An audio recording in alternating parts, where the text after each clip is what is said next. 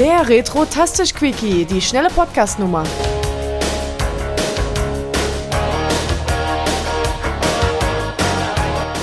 Willkommen zum Retro-Tastisch-Quickie mit dem Dennis. Moin. Und mit mir, dem Chris. Hallo.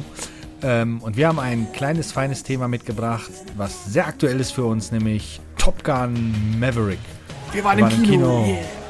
Yeah. Ähm, ja, und ja, der Film war ziemlich langweilig und öde. Ich glaube, das war es jetzt schon wieder mit dem Quickie, ne? Wir haben es unter so einer Minute aus. geschafft. Ja, das war's. Perfekt. Abonniert und liked und äh, genau. gibt fünf Sterne überall. Nein, genau. Spaß. Äh, wir treffen uns mal kurz zusammen und äh, werden hier in diesem neuen kleinen Format mal eben kurz schön ein Thema ansprechen und besprechen. Ähm, und ganz, ganz, ganz, ganz wichtig, habt ihr den Film noch nicht gesehen? Spoiler-Alarm. Spoiler-Alarm. Wir werden da natürlich ein bisschen spoilern. Vielleicht nicht so tief, wie man es sich vorstellt, aber wir wollen jetzt nicht irgendwie rumschwafeln, sondern wir wollen einfach euch mit in die Luft nehmen und darüber sprechen, wie uns dieser Film gefallen hat. Ähm, und wir steigen direkt, direkt ein. Vollgas, oder?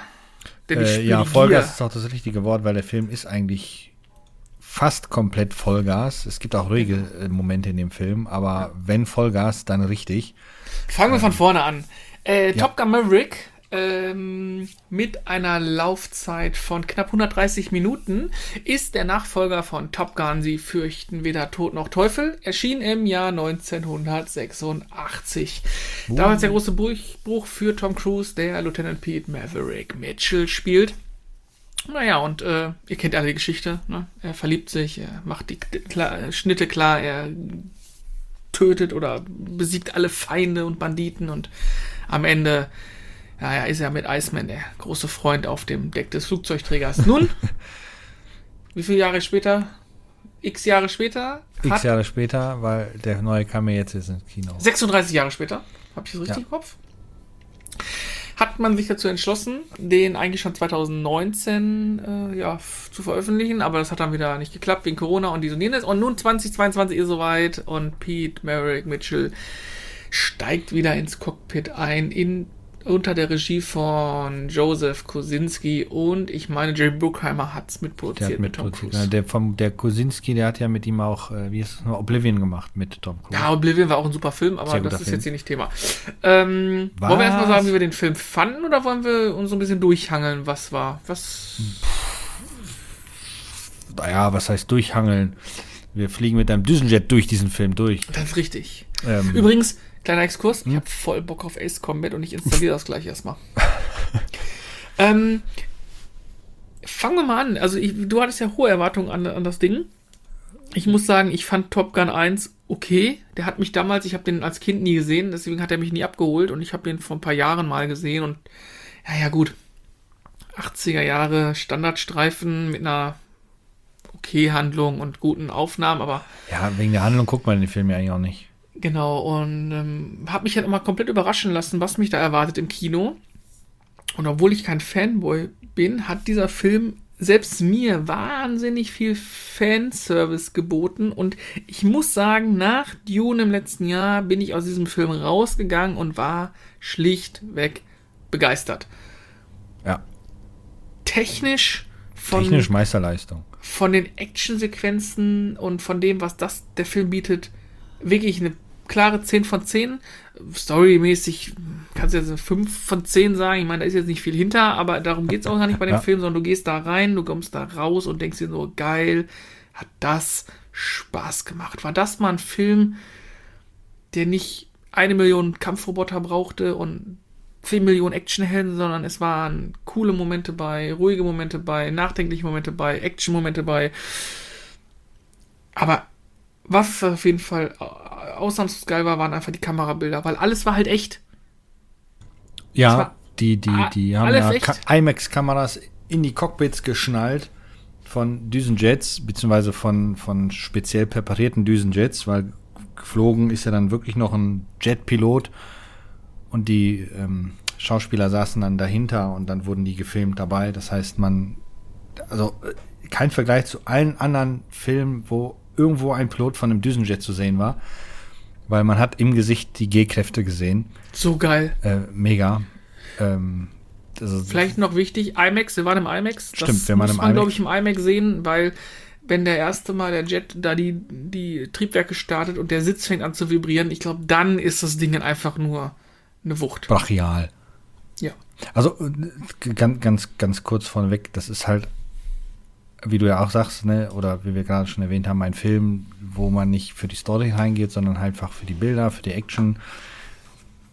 Und der ist halt nach, nach äh, Standardprozedere so gesehen gemacht worden, aber das, was er halt gezeigt hat und wie er es gezeigt hat, hat einfach unglaublich viel Spaß gemacht. Ähm, vor allem auch, wenn man halt den Hintergrund kennt, wie er halt auch produziert worden ist. Und wir wissen ja alle, Tom Cruise ist da ja, ja, der macht halt keine halben Sachen, ne?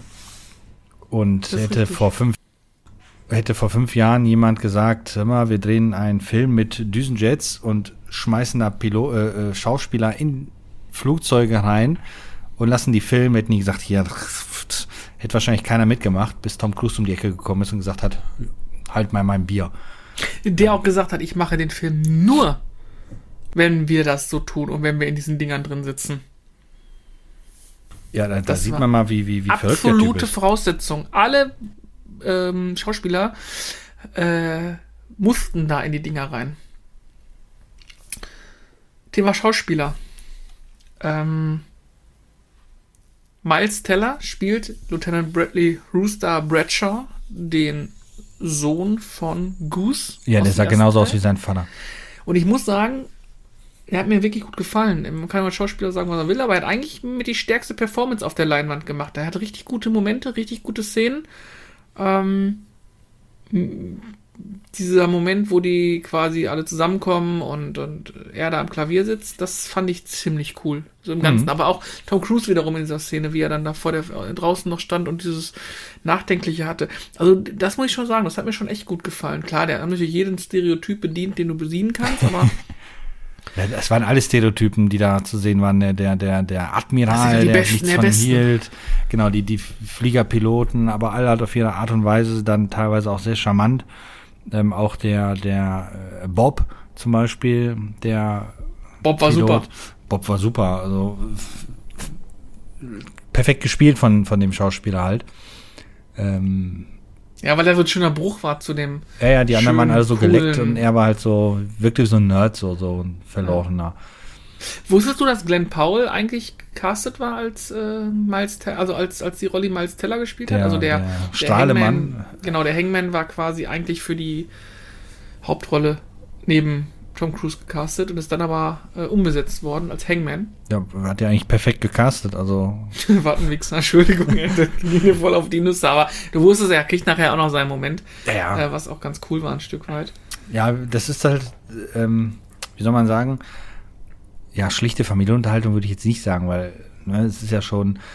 Aber gutes Popcorn, halt, fantastisches ja, genau, Popcorn-Kino. gutes Popcorn-Kino, wo du am Ende auch rausgehst und sagst, yeah. Ähm, und wir haben ja von Anfang an euch gewarnt, ne? Spoiler-Alarm und so. Es gibt halt äh, Szenen im Film oder eine Szene im Film, wo du dann denkst, das war's jetzt mit Tom Cruise, also mit Maverick. Ähm, aber er kommt doch noch nach Hause. Und äh, kriegt die Frau, die sowieso schon da auf ihn wartete.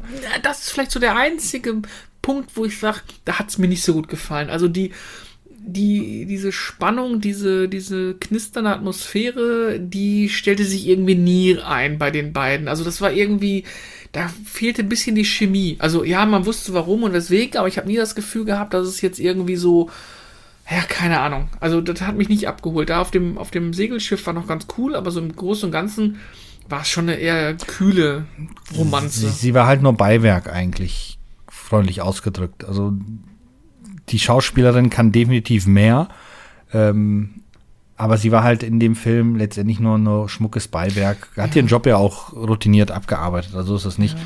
Und es hat halt auch zur, zur Entwicklung von, von Maverick ja auch irgendwie doch schon gepasst, fand ich. Ja, aber ähm. es ist halt so, im ersten Teil wurde sie nun mal erwähnt als die Tochter eines Generals oder Admirals, mit der er mal was mit, äh, mit dem ja, mit der halt mal.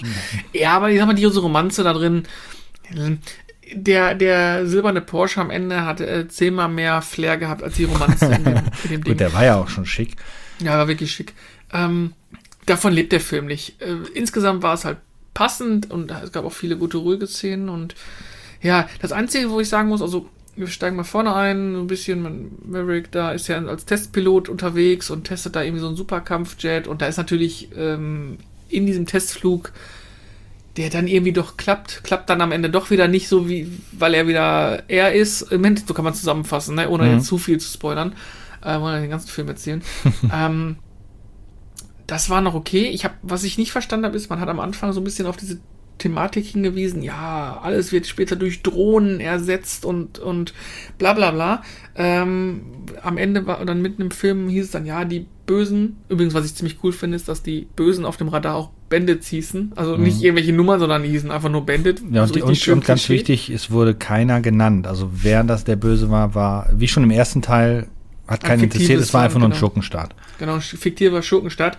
Absurdistan. Ähm, Absurdistan. Was ich dann halt komisch fand, ist, dass dann die, die Kampfjets der fünften Generation, die im, am Endeffekt dann gegen die, die gekämpft haben, die ziemlich cool waren, hm. extrem an Ace Combat Flieger erinnert haben, äh, dass da aber dann Piloten auch drin saßen. Also, dass dann dieses Thema Drohnen gar nicht nochmal aufgegangen ist, weil das war ja, einfach die, so komplett. ja, Drohnen sind die Zukunft. Also, noch gibt's ja wohl keine Drohnen, die einen Düsenjet-Piloten ersetzen können. Ähm, zumal die ja auch von den aus Entfernung gesteuert werden. Wobei man könnte jetzt noch mal ganz kurz überlegen, ob den Einsatz, den die da gemacht haben, ob man den nicht hätte auch mit einer Drohne fliegen können. Ja, aber wenn du jetzt so weit anfängst zu denken, dann ja, dann mal, ob der ganze Film irgendwie Sinn gemacht Natürlich, da macht der Film keinen Sinn mehr, aber von, von, der, von, der, von der Theorie hätte man so eine Raptor-Drohne nehmen können. Ja. Da hätte er, hätte Tom Cruise irgendwo in Las Vegas in, in, in, so, einem, in so einem Kästchen, in so einem Bunkerchen gesessen und wäre da mit seinem Joystick durch die Gegend geflogen. Wäre nicht ganz so spannend gewesen. Ja, die Aufnahmen, die Cockpit-Aufnahmen wären dann spannend geworden. Ja, da gibt es, glaube ich, auch so einen Film von, ne? Da, wo, ähm, ja, da gibt es so einen Film von. Der, ist der auch war auch sehr verstanden. Äh, aber ansonsten, wie gesagt, das, was, was sie machen, was sie mit den Flugzeugen machen, die Szenen, wie sie fliegen, also äh, mega geil ist, wenn die dann zusammenkommen und quasi natürlich der coole der Hangman spielt sich natürlich auf wie ein äh, berühmter Schimpanse oder Orang-Uta, der da der große Held ist und am nächsten Tag trifft er natürlich auf den neuen Lehrer des Top Gun Teams und das ist natürlich ja, Tom Cruise. Maverick und äh, er schämt sich natürlich dafür und, und dann geht's halt los, ja, wir holen dich vom Himmel, alter Mann und so und dann, ey, die Szenen sind mega geil, vor allem, mhm. ja, wo ist der denn? Und dann, wie er da quasi in diesem Cobra-Flugmanöver zwischen den herkommt also, da war schon ein paar Mal Gänsehaut dabei. Das war schon richtig, richtig gut. Ja, ja weil es halt auch ne, handwerklich extrem gut gemacht ist. Ne? Ähm, und ich wette mit dir die eine Szene, ähm, wo der Pilot dann durch die G-Kräfte ohnmächtig wird. Ich kann mir schon fast vorstellen, so wie das aussah, dass das echt war. ähm, weil so kann keiner die Augen verdrehen. Also du hast wirklich ihm angesehen, dass der wegdriftet, der, der Schauspieler. Ja, ja. Ähm, das war schon äh, ziemlich äh, cool gemacht. Was ich irgendwie komisch fand, war, dass ähm, das ja ein Film in der modernen Zeit ist. Mhm. Und man ist mit, mit äh, F-18 rumgeflogen. Und der Jet ist ja eigentlich auch schon relativ alt, ne? Es gibt ja, ja doch schon moderne, ich glaube hier die F-35 zum Beispiel, ähm, ist ja, glaube ich, aktuell der modernste Kampfjet der USA oder so. Ich weiß nicht, ob das ein Ein- oder Zweisitzer ist. Es war ja wichtig in dem Film, dass das ja auch Zweisitzer waren irgendwie. Mm.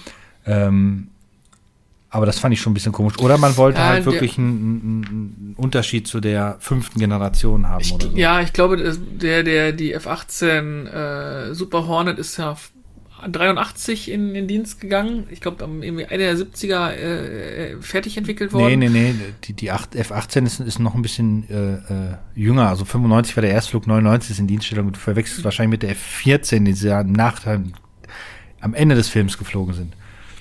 Das war die Tomcat. Nein, nein, nein, nein. Die Tomcat war noch älter. Die, die äh, F-18 äh, Hornet ist, ist auf jeden Fall, da habe ich ein Modell gehabt. Die sind irgendwann Anfang der äh, Anfang der 80er sind die produziert worden und gebaut worden. Hm, ne, ich habe gerade nachgeguckt. Du, du, du. Seit 97 in Serienproduktion. Welches, welches Flugzeug hast du denn da genau? Äh, die F-18 Super Hornet. Womit die genau die, waren. Ja, die Super Hornet, genau, die Hornet ist, glaube ich, äh, früher gewesen. Es gab die, die F-18. Die Tomcat war aus den 70ern, diese nachher mit den verstellbaren Flügeln. Jo, es gibt noch, genau, stimmt, Entschuldigung, es gibt auch noch eine Hornet. Äh, das andere war die Super Hornet, das war der Nachfolger quasi von, hm. der, von der Hornet. Äh, der, die Tomcat ist ja, boah, wann kam die Tomcat raus? Äh, die ist natürlich das epischste Flugzeug überhaupt. Die das muss ja irgendwann. Cool, ja. Das ich glaube einfach, dass dieses Flugzeug besser gepasst hat, als wenn sie eine F-22 oder eine F-35 genommen hätten. Ähm, F-16 wäre auch noch cool gewesen, aber die ist natürlich auch noch mal deutlich, deutlich ähm, älter, wenn ich das richtig im Kopf habe. Ich weiß nicht.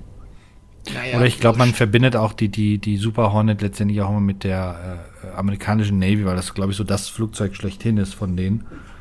Äh, das weil, sein, wenn ja. du irgendwie, außer es ist jetzt irgendein Marvel-Superheldenfilm oder Transformers-Film, wo dann natürlich nur das Neueste rumfliegt. Aber es ist, glaube ich, so das Rückgrat der Navy. Ja, das fand ich zumindest auch gut in dem Film, dass es dann nicht irgendwie so ein, so ein, so ein Mega-Flugzeug war, was am Ende die Welt gerettet hat. Also das fand ich sehr sympathisch. Ja. Ja, sowieso. Bei Tom Cruise im Eurofighter hätte ich auch gut vorstellen. ja, solange nicht von der Bundeswehr ist. Ähm, was sehr schön war in dem Film, war ähm, der Auftritt von ähm, hier Val Kilmer als Admiral Tom Iceman mhm. Kaczynski. Erst angedeutet nur irgendwie, also mal in einem Foto, dann gab es äh, Messenger-Nachrichten zwischen den beiden und dann hat er ihn am Ende dann noch mit, also im Laufe des Films besucht.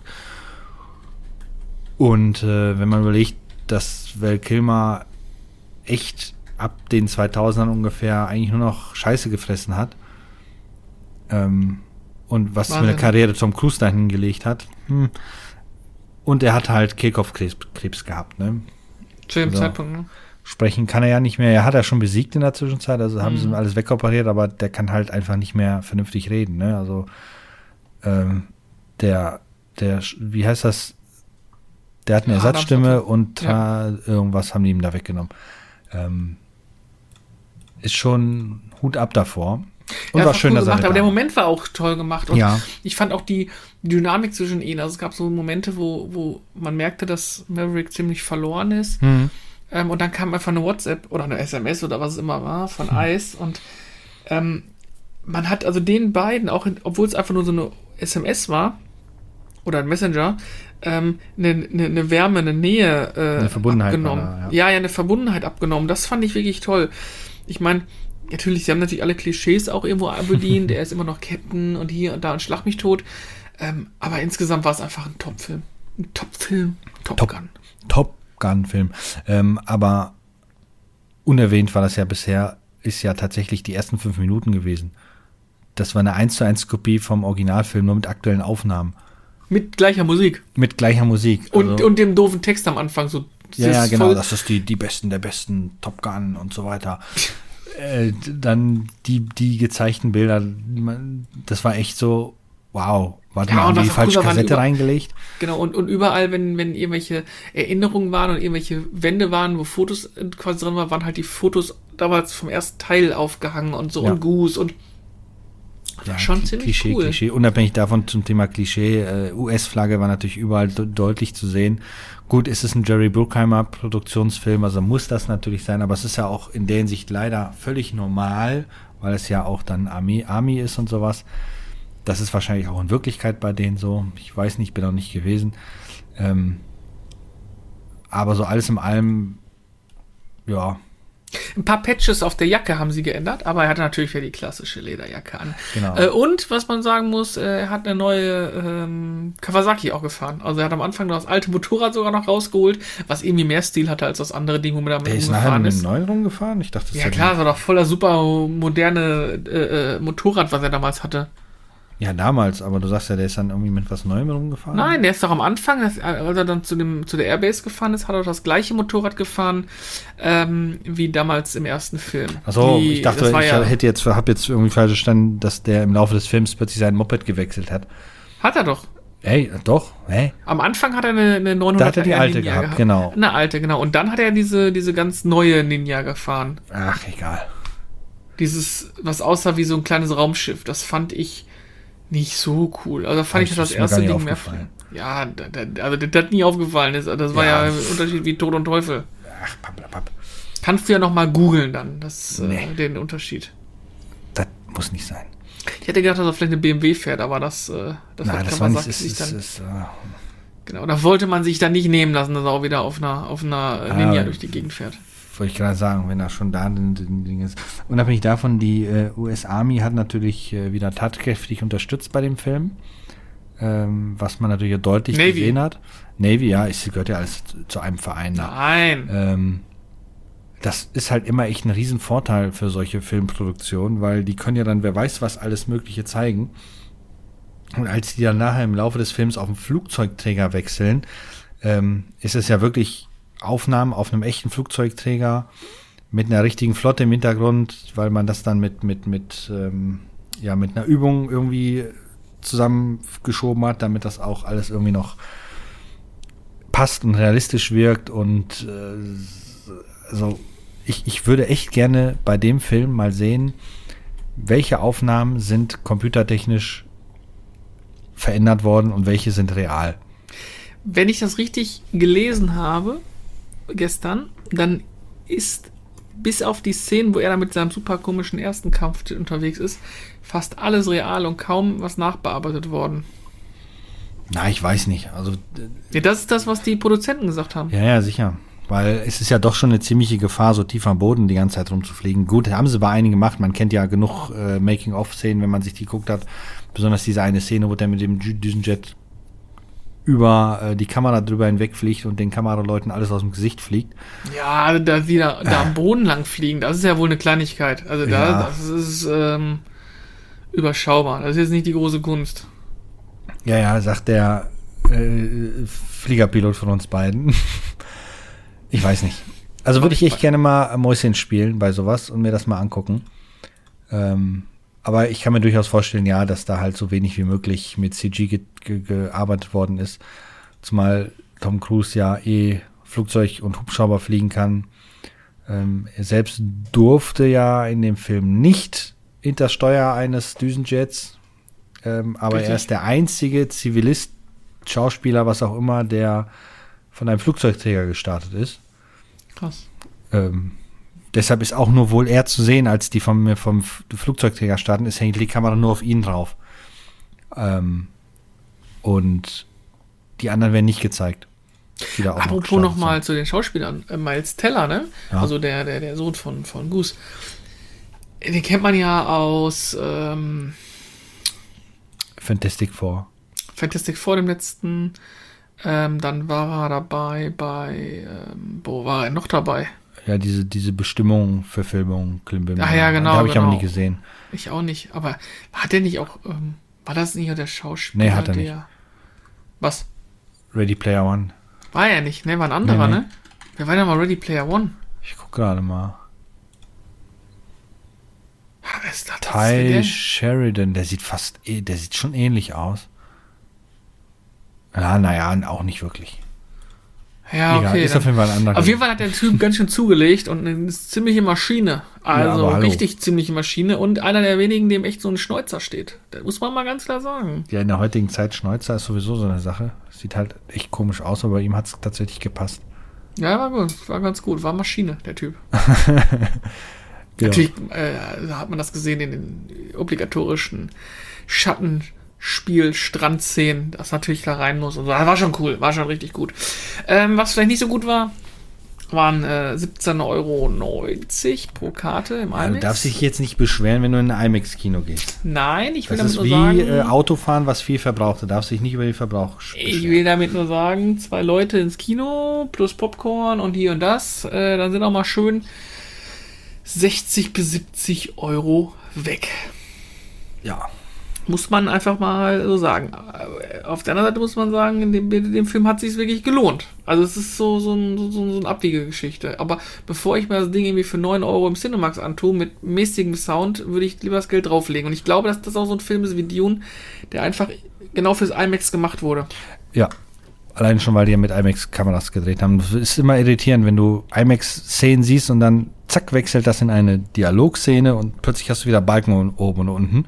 Hey, ist mir gar nicht aufgefallen. Doch, doch, ist mir aufgefallen. Ähm, das war bei ruhigen Szenen meistens, war das wieder Standard-Kinoformat. Ah, okay. Und sobald es dann in die äh, actionreicheren Szenen ging, war sofort wieder alles Vollbild. Hm. Ähm, wieso gibt es eigentlich einen IMAX-Fernseher? Ich glaube nicht. Nee, ne? Ja gut, Fernsehen mit 8K ist ja dann im Grunde IMAX-Fernseher, ne? Aber wer hat sich schon 8K-Fernseher zu Hause hingestellt? Ähm, Neo QLED 8K, genau, richtig. Das sollen welche sein. Ja. Aber nee, lass mal. Ich freue mich auf jeden Fall auch dann aufs Heimkino, weil dann wird der auch nochmal hier schön geschaut auf dem Soundsystem. Dann knallt das auch nochmal ordentlich. Ähm, der Film hat definitiv riesen Spaß gemacht. Und ich würde sagen, wer ihn noch nicht gesehen hat, sollte ihn sehen. Absolut. Auch wenn er jetzt hier vielleicht ein bisschen gespoilert worden von uns, aber hey, wie gesagt, die Story da ist, ja, man guckt den Film nicht wegen der Story. So sieht's aus. Was ihr aber äh, gucken könnt, ist, ob ihr Lust und Zeit habt, ähm, und zwar entweder auf Twitter zu kommentieren, wie euch der Film gefallen hat, oder ihr macht äh, eine Bewertung bei Spotify oder Apple und unter allen, die das tun, verlosen wir ein großes Top Gun Maverick Filmplakat. Ui. Also, bewertet fleißig äh, bei Apple und bei Spotify. Fünf Sterne sind wir natürlich sehr dankbar für. Ihr wisst, wir sind werbungsversonfrei. Sechs nehmen ähm, wir auch. Sechs gibt sich. Ich weiß. Ähm, beziehungsweise postet in, auf Twitter unter den ähm, Link, dass dieser Podcast veröffentlicht wurde, ähm, wie ihr den Film fandet und ob ihr empfehlt oder was euch nicht gefallen hat oder was auch immer. Passt ein bisschen auch mit Spoilern. Ähm, oder macht zumindest einen Spoilervermerk rein. Und wie gesagt, unter allen, die dort äh, kommentieren und liken und vor allen Dingen Bewertungen abgeben auf den gängigen Portalen, verlosen wir zeitnah dieses große Filmplakat. Richtig. Ich weiß noch nicht, wie ich das versenden soll. Ja, das kriegen wir schon hin. Da gibt es äh, äh, äh, Posterversand. oder ihr holt das ab oder wir treffen uns auf einer Börse oder oder oder. Genau. Das war die erste Ausgabe des Retrotostisch Quickies. Quickie. Und wir hoffen, euch hat's Quickie. gefallen. Hä? Wir hoffen, euch hat's gefallen. Und bleiben bis zur regulären Folge nächste Woche bei guter Laune und wünschen euch alles Gute. Bis dann. Tschüss.